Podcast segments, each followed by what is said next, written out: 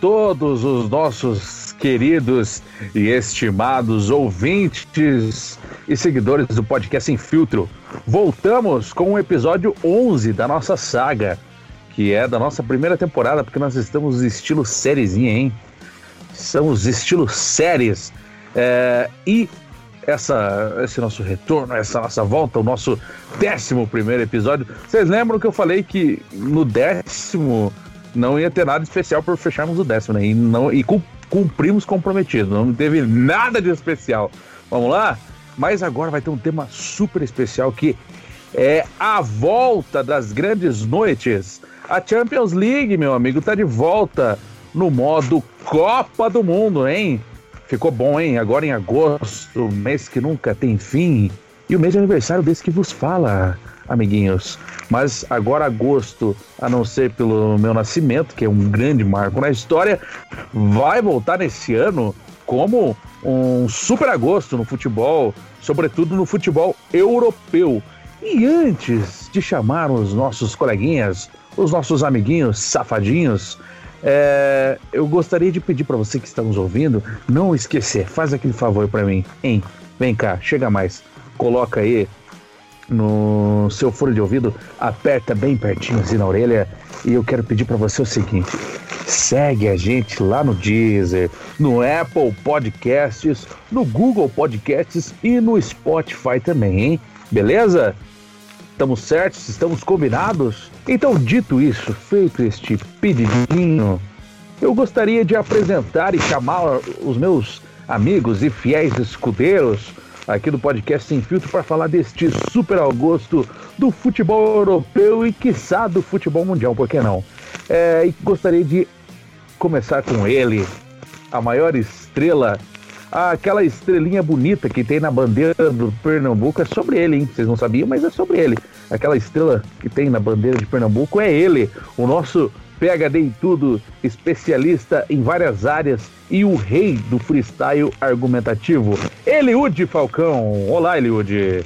Bom dia, boa tarde, boa noite, a depender da hora que você estiver ouvindo esse podcast. Eu sou o Eliude Falcão, eu corroboro tudo isso o que o nosso colega Boa Morte acabou de dizer e gostaria de reiterar então é que agosto é de fato um mês pesado, porque só agora eu me dei conta que é o mês do nascimento do nosso querido âncora apresentador aqui. Então, desde já eu não sei a data, mas eu congratulo o nosso querido anfitrião aqui. Meus parabéns antecipados, Boa Morte. Eu gosto, assim, ó, que você que tá ouvindo, meu aniversário aí foi no dia 2 de agosto.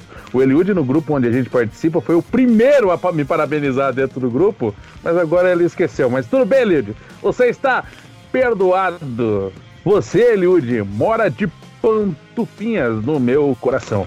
E também gostaria de chamar ele, um cara que torce para, inclusive, é um cara que vai ter um problema nessa volta do futebol europeu, nessa volta aí da, da, da Champions, porque ele torce para todo mundo, todo dia um time diferente. Mas gostaria de chamar ele aqui, o orgulho de Douradina, João Vitor Rezende Borba. E aí, meus amigos, um prazer estar novamente com vocês, mesmo com este relapso aí de Eliud. Sempre vou estar de volta. Lembrando que se vocês é, vocês já ouviram que o nosso podcast mudou de data e mudou de data de novo porque o Boa Morte deu migué no dia de gravar, então isso tem que ficar bem claro. Mas um beijo para você. Chinelinho, chinelinho. Exatamente. Um beijo para você, meu amigo, que completou o aniversário é, ontem. Gravamos, estamos gravando dia 3, no dia 2 ele fez aniversário. E também queria já deixar nessa apresentação inicial. É, espero que agosto seja um, um mês melhor, principalmente do que foi o final de julho. É, com a notícia do Rodrigo Rodrigues, que mexeu muito comigo, a, do falecimento dele. É um cara que eu admirava muito e me divertia muito, né? Então foi muito triste. E assim, ao mesmo tempo que foi triste, foi. É, é um cara que até naquele momento divertiu a gente, porque muitas, muitas coisas foram relembradas, momentos dele na televisão, aquelas é, coisas que ele fazia às vezes com a lei, ou enfim, também nos outros programas que ele apresentava. É um cara muito bom e a gente vai perder muito perde muito com certeza com a morte dele. Mas seguiremos para tratar hoje de Champions League e só vou torcer para Atalanta nessa Champions League e na próxima, como vocês ouviram aqui antes, estaremos de volta de volta nas grandes noites, bom morte. Eu quero, eu quero ver. Eu quero só ver. Eu também tô dando um all-in aí no, no, no Atalanta porque lá onde eu trabalho a gente tem uma Tem uma mulher lá que sempre leva o bom salgado do café da tarde, né? E aí a gente apostou uma semana de salgado e eu apostei no Atalanta, hein? Eu espero não ter feito besteira. Mas enfim, seguindo a nossa principal estrela, o nosso principal PHD quando se trata de futebol europeu, Champions League, Promédio, já, já respirou. Carvalho. Ô, Boa Morte, Olá. já respirou o ar da Europa, né? Ele já respirou o ar da Europa. Já, ele, ele já esteve lá, já esteve lá, já respirou e já trouxe para nós um. Uh, não sei se não foi o Vitão que trouxe o Covid, hein? Porque ele tava na Espanha, safado. Mas enfim, voltando lá ao nosso principal o nosso principal especialista em futebol europeu, o craque do promédio, Vitor Carvalho. Olá, boa noite, olá amigos, olá você que nos escuta, nos prestigia. É, vamos falar aí dessa competição maravilhosa, que tem aquela taça que todo mundo quer segurar, todo mundo quer puxar aquela orelha, a boa orelhuda, e é verdade, né, Bomarte? Infelizmente, é, foi o grande responsável aí, juntamente com o Partido Comunista Chinês e com outras grandes personalidades do marxismo cultural. Estou aí como infiltrado aqui no, no Brasil de Jair Bolsonaro, trazendo essa, essa doença maligna. Mas agora vamos falar sério. E expectativa muito grande, né? Muito tempo sem, sem a bola rolar. Aquela bolinha que você vê de longe que parece quadriculada aquelas estrelas maravilhosas rolando pelos gramados afora. E agora não tão afora assim, porque é apenas um local que vai ser em Portugal e acho que vai ser bem bacana, uma experiência de uma Copa do Mundo de clubes. E digna, né, amigos? Nós fomos olhar bem aí, né? Com os, com os elencos que os times que estarão disputando essas fases da Champions League é, na verdade, uma grande Copa do Mundo, né? É o seguinte, essa, essa nova definição, né, esse novo formato desse ano de 2020, desses tempos pandêmicos, como diria o nosso querido Vitor Carvalho, ela foi definida lá numa, numa quarta-feira, lá no dia 17 de junho, né? E aí começou a ser chamado aí do Super Agosto, né? Ali também, o julho ali tendo o final da, dos campeonatos nacionais, e aí acabou com a UEFA escolhendo o mês de agosto para dar aí prosseguimento e encerrar de vez a temporada de 2019-2020 ali com a sua competição, a sua principal competição, a Champions League, que retorna agora nos dias 7 e 8, né? Com as partidas de volta das oitavas de final, que ainda que não foram disputadas lá em março, e também aí com dando início aí com os com as, os quadrifinalistas, né? Se assim podemos dizer. E aí todos esses sistemas de quartas de final e semifinal serão realizadas é, em sistemas de jogos únicos, né? Partidas únicas entre o dia 12 e o dia 23 de agosto, né? Vai ser bem bacana. Então, para essas três fases, aliás, eu falei que né, agora eu fiz, fui um péssimo jornalista, porque eu comecei falando tudo e não falei nada, né? Porque primeiro ali que foi escolhido uma sede única, né? Seriam umas esses, essa Supercopa de, de clubes, ela vai ser em Portugal, né? Sobretudo em Lisboa, né? Ali com os estádios, o Estádio da Luz, que é o estádio do Benfica, e o estádio José Alvalade do Sporting, que receberão essas partidas com portões fechados, e a grande final será em 23 de agosto no Estádio da Luz. E relembrando uh, o 4 a 1 que o Real Madrid deu né, no Atlético de Madrid na última final que tivemos. Vitão, o que, que você tem para falar nesse, nesse aspecto aí? O que, que você acha que muda? É, o que, que você acha que vai vai ser esses jogos agora sendo num estádio neutro, sem torcida e com jogos únicos? Olha, Boa Morte, muda bastante, viu? Porque a gente tem, como eu disse na minha fala inicial, como se fosse uma Copa do Mundo, só que com clubes. E é, na minha visão, na minha opinião, uma Copa do Mundo ainda mais refinada, né? Porque a gente está falando das principais equipes do mundo, porque o continente europeu, pela capacidade financeira, concentra os maiores jogadores e, em tese, estão as maiores equipes do futebol europeu, que têm é, os elencos mais estrelados nessa competição, né? Como você bem disse, a gente vai ainda ter jogos para terminar as oitavas de final, mas já temos confrontos de quartas de final definidos. Temos inclusive um caminho que vai levar uma equipe, pelo menos é, ter chance de título que ainda não foi campeã, né? Um vencedor inédito. A gente tem um caminho ali com o Atlético de Madrid Leipzig, uma das quartas de final, e, e também temos PSG e Atalanta. E depois, quem passar desses confrontos vão se enfrentar nas semifinais. Ou seja, a gente já vai ter, não um finalista inédito, né? Porque o Atlético de Madrid, como você bem mencionou, chegou na final de 2014, é, depois chegou na final de 2016 também, né? Perdendo ambas pro, pro Real Madrid. Mas ter aí uma final inédita para Atalanta, logo na sua participação, na sua primeira participação, e para o Leipzig também, né? Que apenas o quarto ano em competições europeias e já consegue chegar longe. O PSG já tem uma semifinal no currículo, nos tempos de Raí, e pode pelo menos conseguir aí. Faz tempo, hein? Já faz muito tempo, né? É, pro pessoal ter uma noção, o PSG endinheirado aí com Sheik, aí já praticamente 10 anos de dominância na França, mas ainda não conseguiu ultrapassar a barreira, é, chegar nas semifinais, né? Que está na final. Mas, como eu dizia no início, vai ser muito imprevisível, jogo único. É, a gente tem esse componente de que as equipes vão chegar em estágios de preparação diferentes. Por exemplo, a Atalanta, ela jogou até essa semana, semana passada, final de semana. Então, ela está mais condicionada. É, em contrapartida, o Paris Saint-Germain, apesar de ter voltado agora com dois jogos oficiais, ficou muito mais tempo fora. Pode impactar de uma forma diferente. E, inclusive, é até inexplicável entender por que, que o Campeonato Francês foi finalizado do jeito que foi. E a gente teve jogo amistoso, jogo final com o público, né? Vai entender isso aí. É, daí também. acho que é outro tema, não tem nem como tratar isso agora. Exato. Mas o, o, e o Leipzig, né? é, do Campeonato Alemão, que foi o, o pioneiro das grandes é, competições da Europa retornarem, né, das principais competições. Foi uma das, se não me engano, foi a terceira. A gente teve o campeonato da, das Ilhas Faroe e, e depois o, um outro campeonato que eu não me lembro agora, voltando. E na sequência, a Bundesliga é, fez esse protocolo que todas as outras grandes ligas que retornaram, como Espanha, Inglaterra, Itália, seguiram e, e deu certo, né? Inclusive, Brasil. É, Brasil, deixa pra lá. Inclusive, eu queimei minha língua, né? Que vocês, que vocês ouvintes assíduos vão. Deu certo. num dos primeiros, se não, acho que foi no segundo, né? Quando a gente tratou com a, com a nossa convidada, com a, com a Jordana, sobre o protocolo da Bundesliga, a situação aí da, da pandemia. É, ao redor do, do mundo, e principalmente esse exemplo alemão, eu duvidei que a Bundesliga prosseguiria até o final. Eu achei que não ia dar certo, que, enfim, ia ter muitos casos, ia ser paralisada.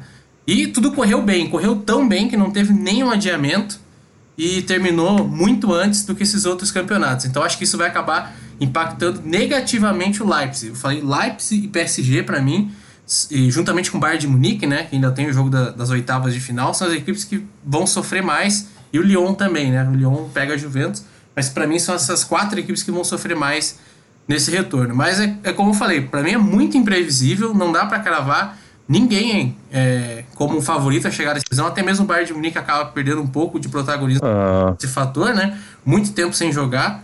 E, enfim, eu, eu acho que pode acontecer aí uma, uma grande surpre surpresa esse ano.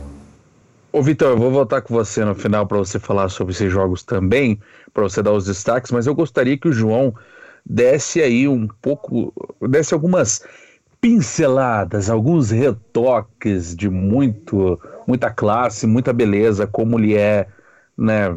Pertence ao João, o conceito de beleza é uma coisa que é muito cara a ele, então ele sabe muito. É, João, eu gostaria que você falasse um pouco aqui para nós sobre esses confrontos que ficaram é, por fazer, né, lá na época, e gostaria que você estabelecesse um paralelo do que eram esses jogos lá em março e o que são jogos hoje, né? O que, que você acha que mudou? E aqui eu vou até falar esses jogos da oitava que ficaram por fazer, das oitavas que ficaram por, por terminar e que vão terminar agora, e aí que você fosse dando o seu panorama a respeito desses confrontos. Nós teremos ainda Juventus Lyon, né? Esse jogo da volta, o primeiro jogo em Lyon acabou 1 a 0 para o Lyon, e aí nós temos aí Chelsea, Bayern de Munique, Barcelona versus Napoli e City, né, Manchester City e Real Madrid. Amigo, qual é o seu o seu panorama, né, os seus palpitômetros e as diferenças que você aponta desses jogos que não terminaram em março e que vão terminar agora? Você acha que alguns favoritos acabaram mudando, é, alguns jogos serão mais equilibrados, outros nós vamos ter aí uma superioridade de quem já era favorito. O que você aponta, meu caro amigo? Então, bom, primeiro eu fiquei com o negócio que você falou anteriormente ali sobre o Super 8, sobre o Super Agosto, sobre a ideia de um mês e pouco antes avisar e, formatar, né, fazer esse formato. Aí eu lembrei que no final de semana no Brasileirão, que vai começar, os estaduais estão fazendo jogos serem adiados, né? É, é algo que a gente já tratou anteriormente, a questão de como o produto, né? Como é que, enfim, como é que, como é como se faz tudo, todo esse envelopamento, toda essa ideia e como você cria expectativa para o negócio, como criou-se para Champions. Bom, vamos lá agora para falar desses confrontos. Bayern de Munique e Chelsea acho muito difícil de termos alguma mudança pelo 3 a 0 é do primeiro jogo fora de casa ainda e até pela superioridade do Bayern de Munique, mesmo tendo terminado a Bundesliga há algum tempo já. Então acho que a Premier League terminou há uma semana, é, o Chelsea vai chegar com é, uns 12, 13 dias sem jogar, mas acho que isso não vai fazer tanta diferença para esse confronto. Especula-se, inclusive, que o Chelsea possa entrar com uma equipe de garotos, porque sabe que é muito difícil, já está visando a próxima temporada. E com os reforços que já estão treinando. Exato, também, né? e o Lampert né, já quer entrosar a equipe para a próxima temporada da Premier League. E eu acho que vai, vai. Muita garotada vai aparecer nessa escalação do Chelsea. Eu acho meio foda, né? Você colocar muita garotada, porque você tira o valor do jogo e você já entrar na competição, mas enfim, aí é cada um com a sua consciência também. Bom, temos Juventus e Lyon. Acho que o jogo seria muito mais equilibrado se tivesse acontecido em março. Problema, como o Victor já falou, do ritmo de jogo. O Lyon, que fez o jogo. É que o jogo, na verdade, na última sexta-feira contra o PSG pela final da Copa da Liga foi aquele jogo em, onde ninguém queria dar o seu máximo com medo de perder a Champions, com medo de perder esses jogos.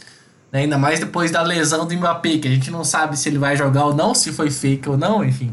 A gente não sabe como é que vai ser, mas querendo ou não, até porque o lance foi forte, isso gerou um, um pouco alerta ali, gerou medo, imagino, sobre jogadores. Eu acho que todo mundo jogou ali nos seus 50, eu acho que sim, faltou muita intensidade nesse jogo, claro também, lembrando, são equipes que voltam à atividade depois de muito tempo. Mas assim, por ser um jogo, ainda mais pro Lyon, o Lyon tinha a oportunidade de fazer o seu jogo oficial depois, né, voltando a jogar. Então, eu acho que vai, pode fazer pode fazer diferença aí se o ritmo de jogo, apesar da Juventus não ter jogado futebol tão, né, tão vistoso em alguns momentos, mas ela foi campeã italiana com uma rodada de antecedência. Acho que a Juventus foi instável em alguns momentos é, durante, durante essa, essa retomada do futebol italiano.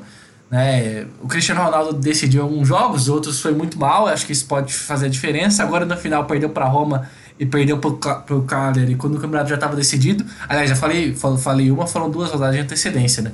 É, o Cagliari foi, um jogo que o Cagliari venceu tranquilamente a Juventus já no primeiro tempo e não teve muitos percalços durante o jogo. É, enfim, acho que teve alguns momentos muito de instabilidade, de instabilidade Perdeu para o Milan no campeonato italiano, aí ficaram três jogos sem vencer ali, pegando uma sequência até relativamente difícil contra Atalanta e Sassuolo, além do Milan, e não foi um momento positivo ali. É, eu acho que a Juventus é favorita pelo ritmo de jogo, por ter terminado de jogar uma semana no seu campeonato nacional, mas é um jogo que a gente vai ter que olhar com muito cuidado aí. E o de bala é dúvida ainda. Hein? É, pois é, tem, tem esse ponto. Ele não jogou as últimas rodadas aí do italiano. Acho que se acho que para mim o jogador que estava no melhor momento da Juventus, então acho que se ele não, não puder entrar em campo vai ser um grande sol. Que Barcelona e Napoli, né? O que esperar? Inclusive, Vitor, eu sei que você tinha algumas coisas para falar de, da escalação do Barça, você pode, pode é, os, os jornais da Catalunha, que são sempre polêmicos, né? Vocês. Nem sempre verdadeiros. devem muito bem sa saber. Ele hoje gosta muito, inclusive, dos jornais da Catalunha, ele pode falar sobre isso depois. A cada janela tenta empurrar o Neymar pro. Adoro. Barcelona. Principalmente o mundo deportivo, depois que o Barcelona perde, é uma delícia acompanhar. É, então. E aí, um desses. Se eu não me engano, acho que é o esporte, não é o mundo deportivo. O esporte. É, cravando que o Barcelona está treinando uma escalação, uma, aliás, uma formação tática inovadora. Um 3-5-2 com de zagueiro pelo lado É, amigo, acho que né, só falta chamar o Anderson Carrara, né, Walmart? Geninho curtiu, hein? Geninho curtiu essa formação aí. É, é. Rapaz, não, é... é, o, é, o, é o Agostinho Carrara do. do, do, do Isso Ah, aí, continua, inspirado- Vitor, senão... Acho que o. o... Esqueci, o Setien tá vendo muito o Legunar Solskjaer, porque ele coloca o terceiro zagueiro lateral, né? Então tá vendo muito aí o. É, inclusive esse jogo aí vai ser muito bom de acompanhar, porque o Napoli terminou bem a temporada, os jogadores que não estavam rendendo tão bem. Acho que o Gattuso finalmente conseguiu dar um, um, um bom dinamismo para a equipe do Napoli. E foi campeão da Copa É, da Itália também. Vai ser um jogo muito equilibrado e o, o, o Barcelona com vários desfalques no meio-campo. O Arthur já abandonou o barco. né, Era o único. Ou, ou o Barco abandona ele, né? Provavelmente. É, mas também da forma que foi tratado ali, acho que né, qualquer jogador com mínimo ego sentiria isso também e iria abandonar. Mas é um é o E Barcelona. numa. Ô, Vitão, e numa, Oi. ô, Vitão, e numa baita negociata, hein? Você troca um volante de 24 anos por um medalhão de 30, né?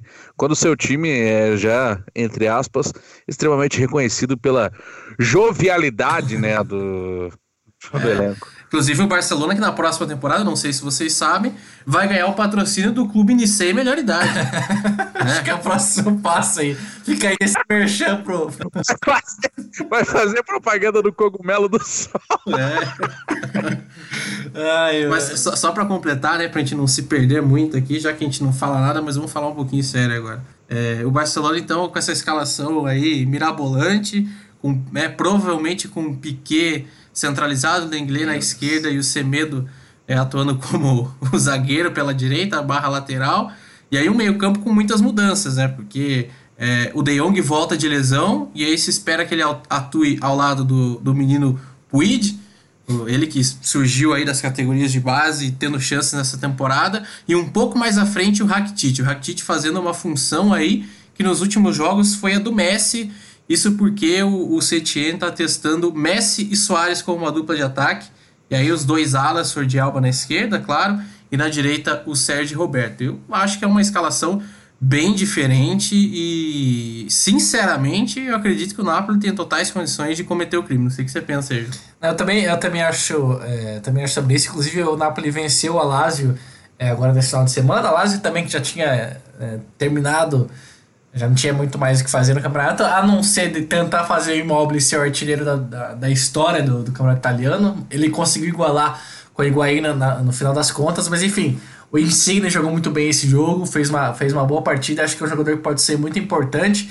E se você pegar a formação inicial do, do Napoli, foi um 4-3-3, com um trio de ataque, eu acho, para um time do tamanho do Napoli, eu acho muito forte, com o Mertens, Insigne e o Calerron. Então acho que é um time que pode dar muito trabalho, tendo como pontas muito rápidos, muito inteligentes e com muita qualidade.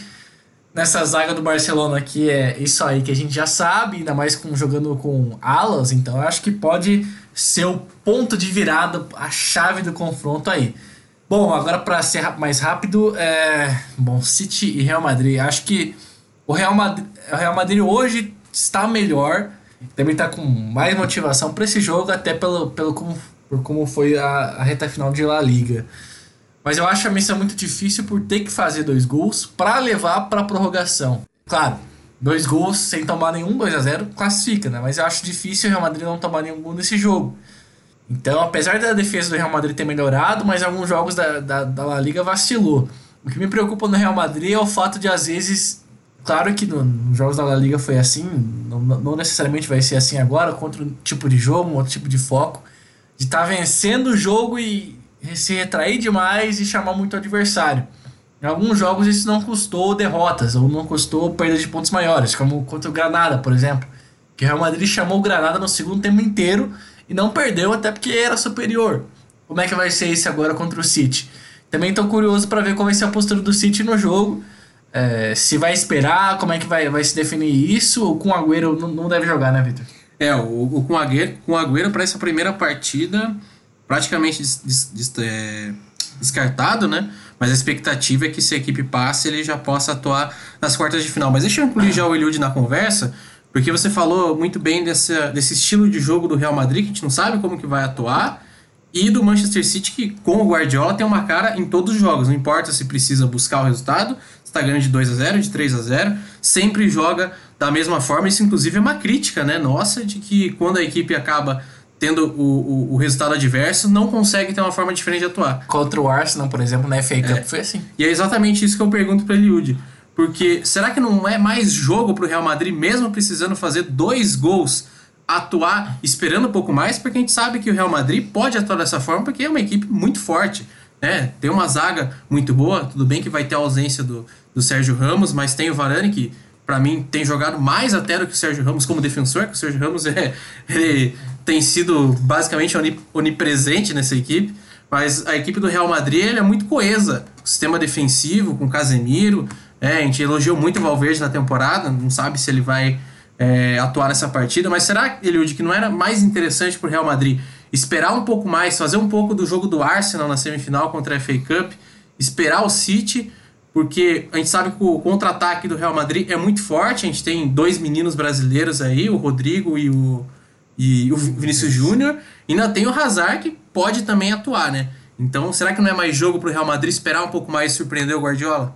É só um, um, adendo, né? O Sérgio Ramos que é desfalque, né? Pro, pro jogo da volta, que ele levou o cartão vermelho no jogo da ida, então ele tá fora do jogo de volta em Manchester, né? Vai entrar aí o Militão no lugar dele. Mas eu, particularmente, eu sou partidário de que o Real Madrid tem poder ofensivo para agredir qualquer equipe do mundo. É claro, agredir no sentido desportivo, atacar é, qualquer outra equipe do planeta. E eu acho que, em decorrência disso, eles têm que ir para cima. Eles têm que jogar para cima, têm que jogar para ganhar o jogo. Né? Vai soar como um, um discurso demagógico. Mas eu acho que uma equipe do porte do Real Madrid, ainda mais precisando do resultado, ela deve ir buscar o resultado é, independente de quem esteja do outro lado. É, eu concordo que, que os times de Guardiola eles têm uma forma muito bem definida de se jogar. Não, não acredito que pelo fato de eles terem uma vantagem, que é uma vantagem considerável, eles vão jogar o jogo de maneira recuada. Eu acho que o City vai fazer aquele jogo treinado, aquele jogo de pressão, aquele jogo de toque de bola, de domínio da posse de bola, sobretudo no campo adversário. É, mas eu não sei, eu não, não tomaria a atitude de esperar, até porque as equipes do Guardiola elas têm uma característica de que se vocês deixam, se você deixa elas muito confortáveis para jogar, para atuar e para colocar o seu plano de jogo em prática, é muito difícil é, você você conseguir reverter, né? É muito difícil você conseguir reverter. Então eu acho que o Real Madrid deve tentar tornar o jogo mais adverso possível para o Manchester City. Como que isso pode ser feito? Marcando o mais brevemente possível. Eu acho que é, é fundamental para o Real Madrid ele conseguir fazer um gol cedo, justamente para que ele consiga desmanchar todo esse plano de jogo do Manchester City. Claro, não só pela vantagem numérica no marcador, mas sobretudo para conseguir desmanchar todo esse plano de jogo do, do, do, Manchester City, né? que é uma característica também das equipes do Guardiola, quando elas, elas se encontram numa situação é, adversa, isso eu falo com um tom de crítica muito pesado ao Guardiola, eu, tenho essa, eu confesso que sou Guardiola para mim é o melhor treinador do mundo, antes de tudo, é, mas eu sou muito crítico em um aspecto do Guardiola que para mim falta repertório tático para ele. Repertório em que sentido? No sentido de buscar alternativas que escapem do senso comum, alternativas fora da caixa. Né? O estilo de jogo de Guardiola, que ficou comumente chamado de tic-tac, né, é um estilo de jogo que ele vai muito bem quando o script do jogo está colaborando. Né? Depois que, que a coisa começa a fugir um pouquinho do controle, é, é um desastre completo. Né? Não por acaso o Guardiola ter, colecionou fracassos aí na Liga dos Campeões, né, depois que, que saiu do, do Barcelona. Né, ele vai tomar 4 a 0 dentro de casa do, com o Bayern de Munique contra o Real Madrid no Ancelotti, num jogo ali que justamente o que aconteceu foi o Real Madrid deixar o, o Bayern de Munique fora da sua zona de conforto. Conseguiu fazer um resultado, ainda que seja um resultado mínimo, uma vantagem que era mínima, mas só uma vantagem que foi suficiente para desmanchar o plano de jogo do Guardiola. Né? E aí, lá no jogo da Alemanha, o Real Madrid conseguiu matar só jogando na base dos contra-ataques. É, Eliud, né? Só fazendo uma intervenção nesse seu raciocínio, é, eu lembro dos dois jogos, assim, lembro com uma riqueza de detalhes das duas partidas entre Barcelona e Inter de Milão em 2010, né? Que o Mourinho estava do outro lado e o Guardiola ainda no Barcelona, o Barcelona atual, campeão da Champions.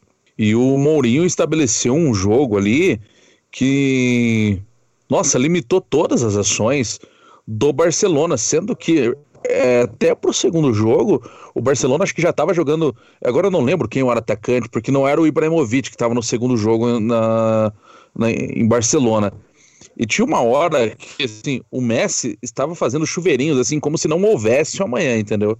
Para dentro da área. Pra, assim, aquilo ficou nítido para mim como como o time do Barcelona já não sabia mais o que fazer quando o, a Inter de Milão não deu essa posse, não deu esse espaço, né? Naquela época o Guardiola não soube o que fazer, e aí você voltando um pouco também nos confrontos ali da, da temporada passada entre City e Liverpool, você percebe o mesmo estilo de jogo, né? Claro, com o Liverpool do Klopp mais agressivo, mas também com a mesma dificuldade do Guardiola não saber o que fazer ou não saber aplicar né, um, uma estratégia diferente para poder reverter a seu favor o jogo, né?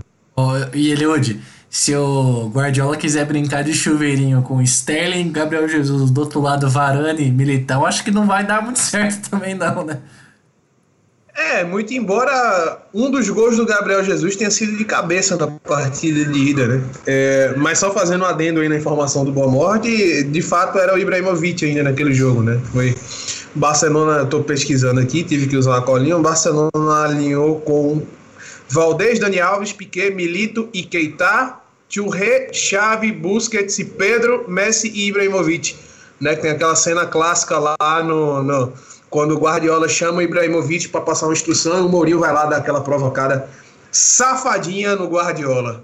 Né? Mas é, é bom você citar o Mourinho, porque o Mourinho ele tem essa característica. O Mourinho é um treinador, é claro, ele não está no momento bom, não estou discutindo a qualidade técnica dos dois, né? Mas o Mourinho ele tem essa característica de buscar soluções fora da caixa.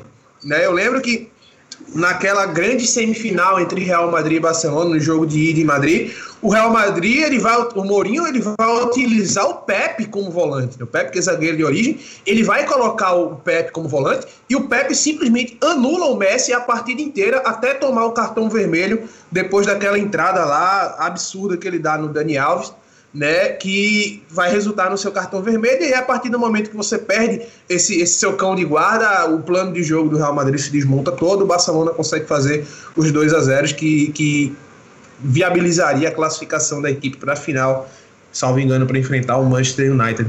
Né? Mas o Guardiola ele tem essa característica. Eu acho que se você quer ganhar do Guardiola, eu acho que o principal ponto que você precisa trabalhar é justamente não deixar o Guardiola confortável.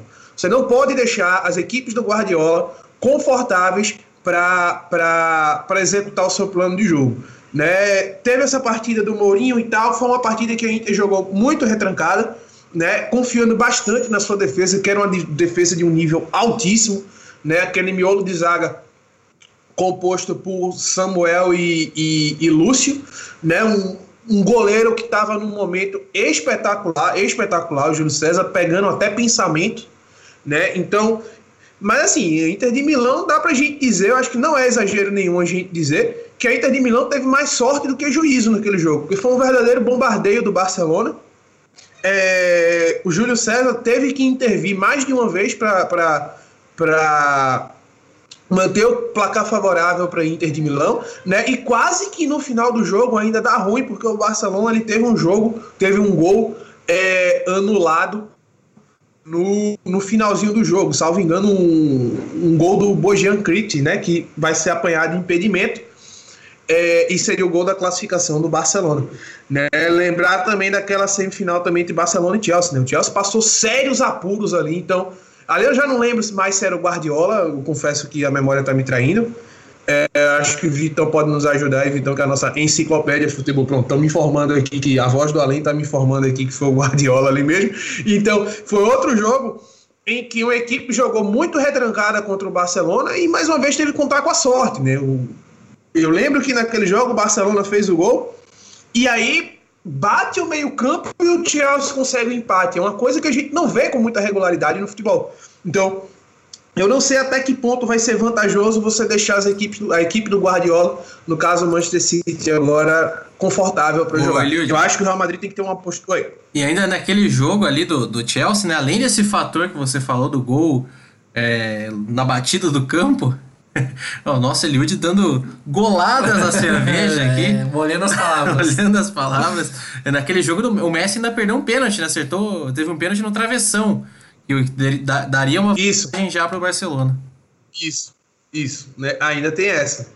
Né? E o, o gol do Chelsea, que é o gol praticamente no último lance do jogo, que eu tenho certeza absoluta que todo mundo que acompanhou aquele lance ali ficou de dedos cruzados ali para o Fernando Torres não perder o gol, porque a fase do Fernando Torres era um negócio tenebroso né? E eu só eu particularmente só comemorei quando eu vi a bola dentro do gol, né? Então, é, mas assim, voltando ao ponto, eu acho que o Real Madrid tem que adotar uma postura realmente agressiva, uma postura ofensiva. Não pode deixar o Manchester City cômodo na partida, porque se deixar, eu acho que o princípio do fim da Liga dos Campeões do Real Madrid vai estar estabelecido. É justamente você deixar o Manchester City confortável. É, é para aplicar o seu plano de jogo. Eu acho que quanto menos confortável o Manchester City tiver, mais próximo o Real Madrid vai estar na classificação. Classificação essa que eu não acredito, justamente porque eu acho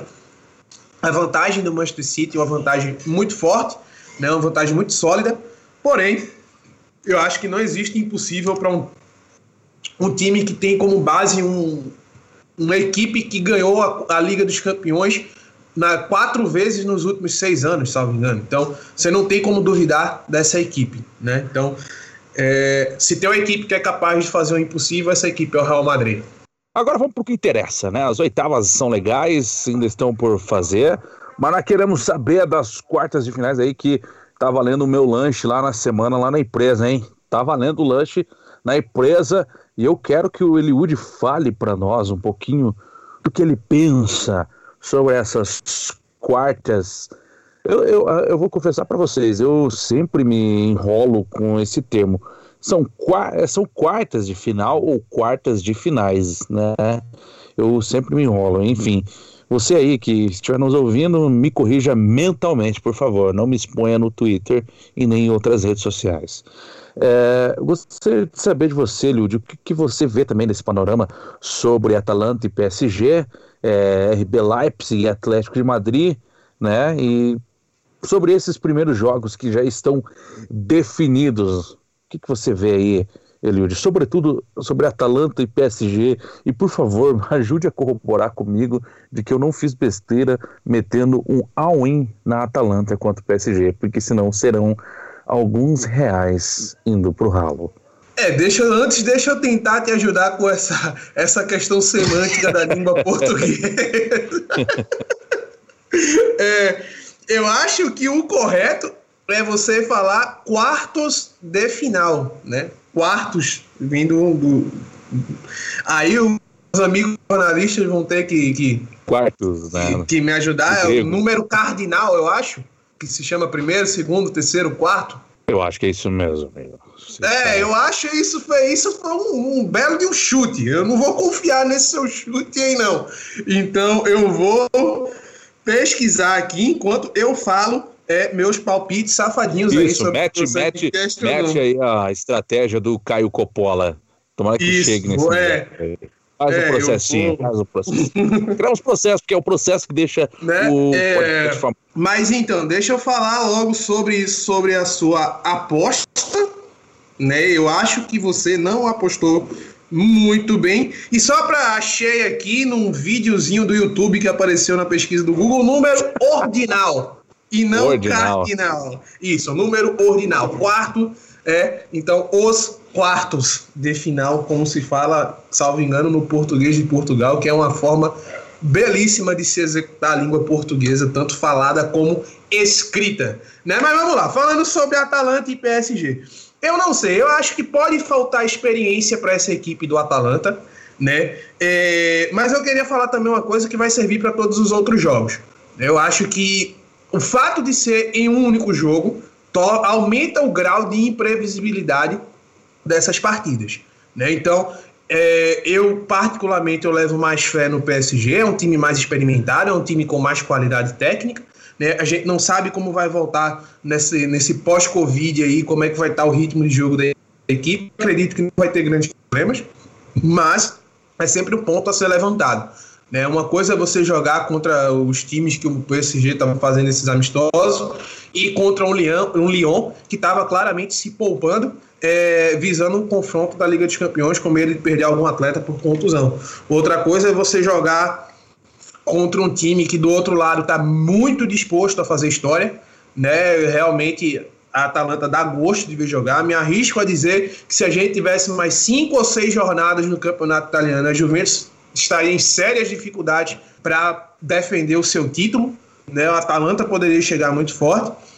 Então, eu vai, se eu tivesse que estabelecer uma porcentagem ali, eu colocaria 55 a 45 para o PSG. Eu não acho que a Atalanta é, é, é o, como a gente diz aqui no Nordeste, não é um pato morto, né? Mas eu acho que o favoritismo vai para o PSG nesse, nesse confronto aí. Eu acho que a Atalanta vai ter que se superar se quiser dar um passo adiante nessa sua epopeia. Bom, europeia. termina logo esse comentário porque agora você me deixou triste. Vai para Leipzig e, e vai para Leipzig lá porque agora eu tô triste com você. Leipzig e Atlético de Madrid. É, esse outro jogo é bastante imprevisível também, né? Eu acho que a, a, a saída do Timo Werner ela vai, vai ser preponderante para a eliminação do nosso querido Red Bull. Não tão querido assim, né? Tem muita gente que não gosta dele lá na Alemanha, mas eu acho que a, elimina, a, a, a perda do jogador do, do Timo Werner, né? Que era o grande travante dessa equipe, um grande artilheiro, é, eu acho que isso vai fazer a diferença. E, e isso vai fazer com que a balança é, uma pendida aí pro lado do Atlético de Madrid. O Atlético de Madrid que também eu acho que deixou muito a desejar nessa temporada do Campeonato Espanhol. Eu acho que o elenco do, do Diego Simeone ele tinha condições de estar tá disputando o título com o Real Madrid e Barcelona, justamente porque os dois colossos espanhóis aí, né, eles fizeram uma campanha um pouco aquém do que eles têm capacidade de fazer. Então, eu acho que o Atlético de Madrid é uma decepção nessa temporada. Mas vamos ver. É, é, o Simeone ele sabe montar suas equipes para jogar esse tipo de competição, esse tipo de ou mata ou morre, né? É, é uma especialidade do Simeone. Eu acho que vai ser muito difícil bater o Atlético, o Leipzig bater o Atlético de Madrid sem sua principal estrela. Então, para esse jogo aí, eu acho que eu vou no, no Atlético de Madrid com o coração partido, porque são nossos eternos rivais aí da capital, né? Ô, Eliud, sem contar que é um Atlético de Madrid que tá bom, passou pelo atual campeão da, da Champions League, campeão agora da Premier League, mas não mostrou absolutamente nada diferente, né? Não, não convenceu, né? Caiu aí, é, é o que a gente não gosta, mas caiu muito na conta da, da zebrinha, né? Caiu na conta da, da sorte, do pé de coelho, né? Eu achei, pelo menos eu tive um pouco essa impressão, porque foi um time que não não sei, cara. É aqueles jogos assim que, pelo menos a mim, não fazem sentido algum, assim, né? Dos Esse frangos do, a, final, do Adam, ali. hein? Dos frangos do Adam. Duas bolas completamente defensáveis em Enfield. E o, o Diogo Lorente escalado um pouco mais à frente, né? Como basicamente a única válvula de escape, conseguiu dois chutes maravilhosos. e Enfim, é, é aquilo é do futebol. Acontece uma vez na vida. Mas continua aí, Vitão, já, já que você já você completou aí, agora faz o, o bom aí, Marcos Llorente, como corrigiu o Eliud aí. É...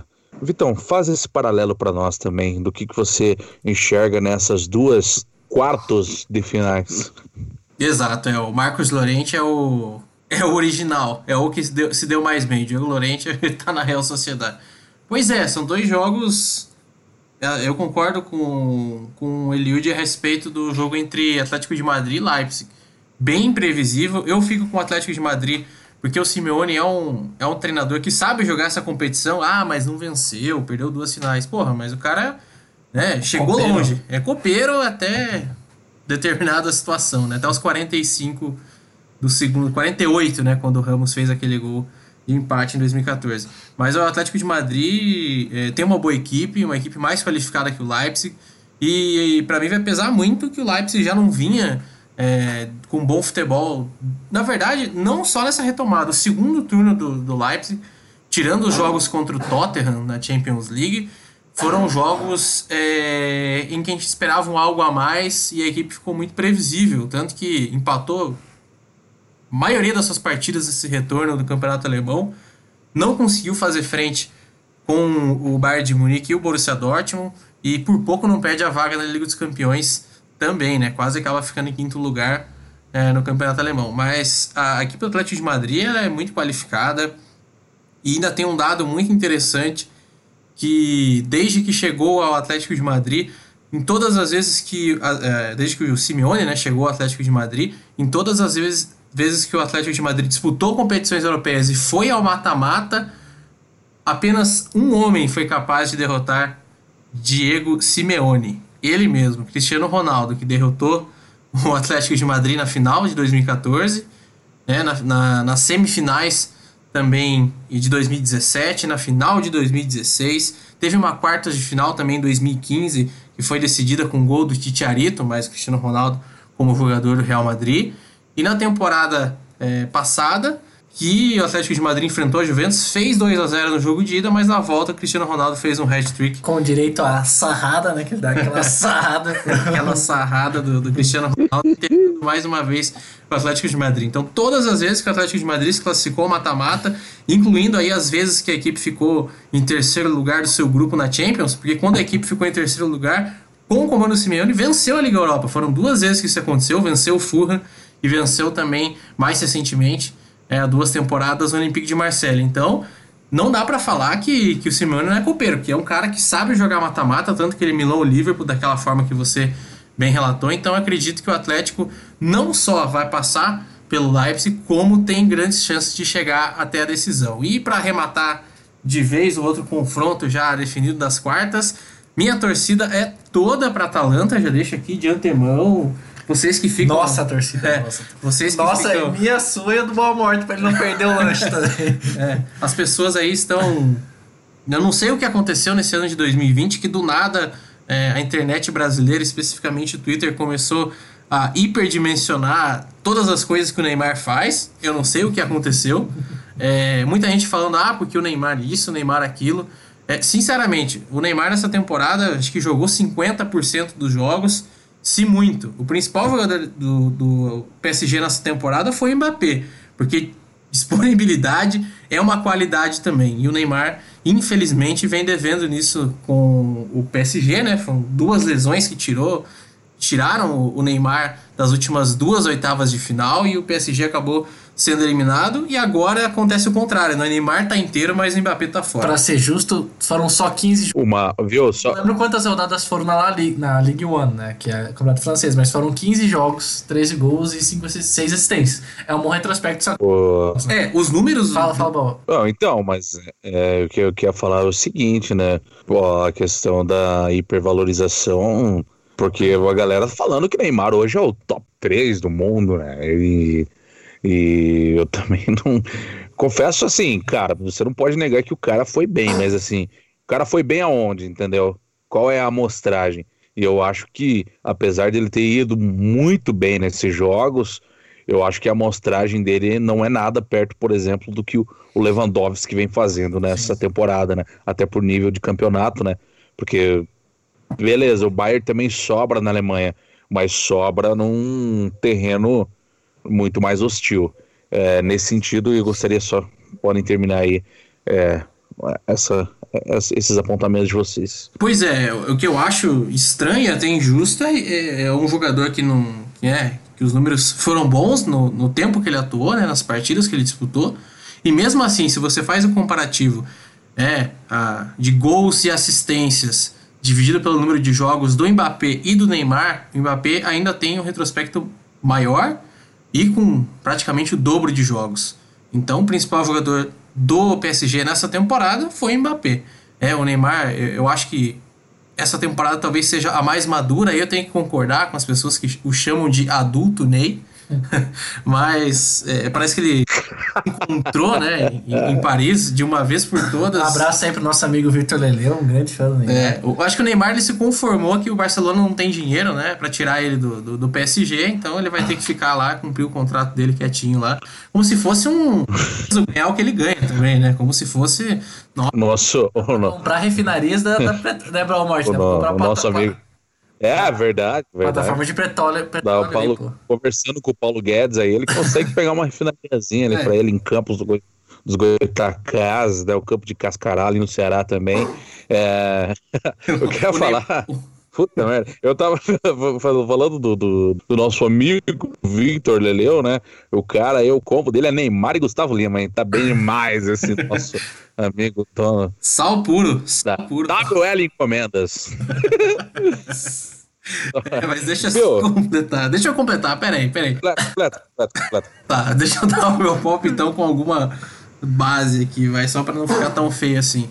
É, então, pra mim, é um jogo que 55 para Atalanta, 45 para o PSG. Ô, oh, louco, bicho. É, explico, porque né, a principal questão é a questão física mesmo. O PSG é muito tempo sem jogar e a Atalanta tem, se não o melhor, um dos melhores é, jogos né, dinâmicos da, da Europa nessa temporada.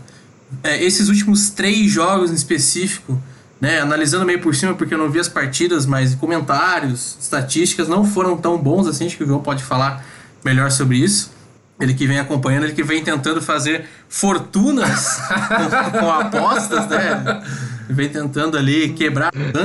É só se quebrar a minha boca do que quebrar. Ah, tá. Muito... É um é o próprio bookmaker, né? Da, é, da, dali, do, do, da teve aquela, aquela quedinha de rendimento que eu acho que é até natural, porque não são super craques que estão nessa equipe, é normal essa oscilação, mas é uma equipe que é muito ofensiva e eu chamo a atenção para o sistema defensivo do PSG. Esses dois jogos, tudo bem, não sofreu gol, mas vamos lembrar né, que na primeira partida contra o Saint Etienne teve a benção do, do Perrin de, de ser expulso no, no primeiro tempo. Foi, foi uma expulsão justa, diga-se. É, justa e que facilitou muito a vida do, do PSG, já que o, o seu adversário, que até criava perigo, não conseguiu mais é, fazer frente e, e foi tranquilo para a defesa. E contra o Lyon, né, um jogo modorrento, 0 a 0 todo mundo se poupando, pensando já na, na Champions League. Mas o PSG perdeu peças importantes no sistema defensivo, é, vai perder para a próxima temporada o Thiago Silva, o Munier, que saiu para o Borussia Dortmund, e vai tentando se reconstruir. E para mim a principal fraqueza, é, até pela inexperiência, é o lado esquerdo, com ora o, o Kurzawa, ora agora o Baker, que é um menino que veio da base do, do Ajax na última temporada, não tem nem 20 anos de idade ainda, pouca experiência é, na equipe principal, né, e na Champions League menos ainda. Então eu acredito que ele vai ser o ponto de desequilíbrio negativo para o PSG nessa, nessa partida. E se for confirmada realmente a, a ausência do Mbappé, perde muito o PSG também, porque se eu falei que a Atalanta atua muito no campo de ataque, vai tentar sufocar, o, os seus zagueiros jogam para frente no meio campo, o Mbappé é um jogador muito rápido, muito ágil, e o Neymar tem um entrosamento muito bom com ele, poderia deixar ele na cara do gol várias vezes. E essa dinâmica muda um pouco quando você perde esse jogador e tem que substituir né, por, pelo Icardi, que é um jogador que tem uma característica bastante diferente. Já não tem mais o Cavani, que deixou a equipe também. Vai ter que se virar ou com o Icardi né, pegando essa bola é, e segurando entre os zagueiros, ou então com alternativas que decaem muito o nível técnico, como o Choupo-Moting. Então, é, eu acho que o PSG perde muito realmente com a, com a saída do, do Mbappé. O Neymar vai ter que jogar a partida da vida em, em, nas grandes noites aí pelo PSG para que o PSG tenha, tenha sucesso. Embora seja uma equipe muito boa tecnicamente, esse meio-campo do PSG, com as contratações da última temporada, é, realmente acho que a equipe, pela primeira vez aí, desde o investimento pesado em contratações, conseguiu um meio-campo tão coeso, né? E, enfim, eu, eu, eu, vai ser um jogo nos detalhes e eu apostaria em muitos gols aí, um 4 a 3 um 4 a 2 e espero que dê Atalanta pelo bem do futebol. João, e você aí, rapidamente, sinteticamente, o que você tem a dizer para nós a respeito dessas duas partidas? E aí, se você não quiser falar das duas e quiser falar só de uma, também está liberado, porque aqui você pode quase tudo. Só não vale? Não, brincadeira. É, vamos lá. Vou falar rapidinho no jogo do, do Atlético de Madrid, porque acho que é o jogo. Num podcast católico. o Num cara podcast católico e o cara falando um negócio desse. Uma besteira dessa. Mas assim, eu acho que o jogo do Atlético de Madrid, apesar de. Eu concordo até num certo ponto que os amigos falaram que é um jogo que é, é, cabe o meio aleatório ali do futebol, né? Mas eu acho que o Atlético de Madrid pra mim é favorito porque veio, apesar de da, daquela coisa, né? Um time muito copeiro e não sei o que, mas acho que vem, veio na, na- nas últimas rodadas de La Liga jogando um futebol melhor do que a gente estava acostumado a ver, principalmente antes da pausa. Então acho que o Atlético de Madrid estava bem, o Leipzig não estava tão bem e ainda perdeu seu principal jogador. Então acho que isso pode fazer muita diferença e vejo o Atlético de Madrid como favorito. Sobre Atalanta e PSG, tem dois pontos importantes. é, além do desfalque do Mbappé, é, Di Maria é desfalque que está suspenso, é o jogador Di Maria e Mbappé tem quatro assistências cada é, na Champions League, são os principais é, garçons da competição. Estão entre os principais garçons da competição, na verdade. Temos quatro jogadores com quatro assistências, eles são dois deles. E a Atalanta teve um gravíssimo problema técnico que é o Ilitite, né? O Ilitite, inclusive saíram, saíram algumas notícias de que ele poderia estar com depressão, ele foi liberado, voltou para a Eslovênia, já não está mais com a, com a delegação da Atalanta. Então acho que essa, essa perda pode ser muito significativa para esse time, que na volta do Campeonato Italiano estava com 13 jogos, 9 vitórias, 3 empates só uma derrota agora para Inter no jogo que já não valia muita coisa. Um desses empates, inclusive, foi contra a Juventus, quando o time jogou melhor em muitas partes do jogo. Acho que até merecia é, um resultado positivo, mas a, a Juventus foi, melhorou um pouco no segundo tempo e aí com a eficiência e com a qualidade técnica que tem, acabou sobressaindo. Eu não estou acompanhando o campeonato italiano só por né, esse negócio de apostas, mas também porque eu estou gostando muito de ver jo- os jogos é, nessa volta estão muito bons, com muitos gols, muito movimentados. Até cai um pouco aquele estigma que, foi criado de ah, porque o italiano, o campeonato italiano é mais defensivo e tal, então não teve muito disso. Por exemplo, é, nessa retomada, a a Atalanta ganhou de 4 a 1 do Sassuolo no primeiro jogo, 3 a 2 com a Lazio, 6 a 2 com o Brescia, então, assim, jogos bastante movimentados e com muitos gols. E é um time com muito poderio ofensivo, né? A Atalanta passou de 100 gols na, na temporada na, na, Série A. Da, Só Atalanta e City das principais ligas. é, pra você ver, para você ver o tamanho da, dessa campanha que a Atalanta fez. Eu, no meu, você ouvia aqui antes, não lembro se foi do episódio do último ou no antepenúltimo, já tinha falado sobre isso, então não tem como mudar meu palpite agora, né? Então acho que vamos manter a coerência, apesar da perda do Elitite, confio muito no Atalanta, acho que vai ser um jogaço. É, tem um adendo que na Champions League a maioria dos jogos estão saindo no segundo tempo, que a Atalanta tem jogado melhores, melhor no segundo tempo nas últimas partidas. Então acho que isso pode ser um fator importante. E é um time que até o final do jogo tá atacando, tá buscando gol.